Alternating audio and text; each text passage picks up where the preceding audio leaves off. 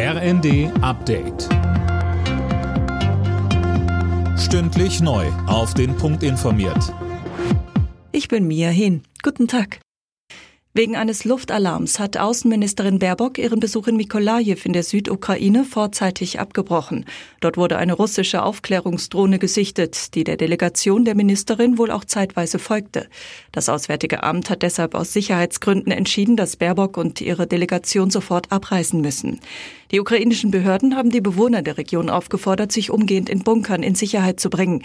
Nicht selten folgen auf solche Flüge von Aufklärungsdrohnen dann russische Luftangriffe. Zwischen Israel und der Terrororganisation Hamas gibt es offenbar Fortschritte für eine weitere Waffenruhe im Gazastreifen und die Freilassung von Geiseln. Das israelische Kriegskabinett gab jetzt grünes Licht für weitere Verhandlungen. Donald Trump hat den nächsten Schritt in Richtung Weißes Haus gemacht. Oder zumindest erstmal in Richtung Präsidentschaftskandidatur der Republikaner. Uwe Schimonek. Der Ex-US-Präsident hat auch die Vorwahlen in South Carolina klar gewonnen, im Heimatbundesstaat seiner Rivalin Nikki Haley.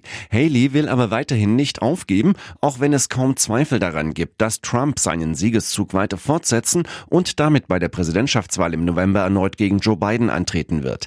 Einige Politologen glauben, dass Haley weitermacht, damit sie bereitsteht, falls Trump doch aus anderen Gründen ins Stolpern kommt, durch eine Gerichtsentscheidung oder Gesundheitsprobleme. Die Union will nichts von dem Vorschlag aus der SPD wissen, das Wahlalter in Deutschland generell auf 16 Jahre abzusenken. Der parlamentarische Geschäftsführer der Bundestagsfraktion Frei verweist in den Funke-Zeitungen darauf, dass Jugendliche in dem Alter bei anderen Themen noch die Zustimmung ihrer Eltern bräuchten. Alle Nachrichten auf rnd.de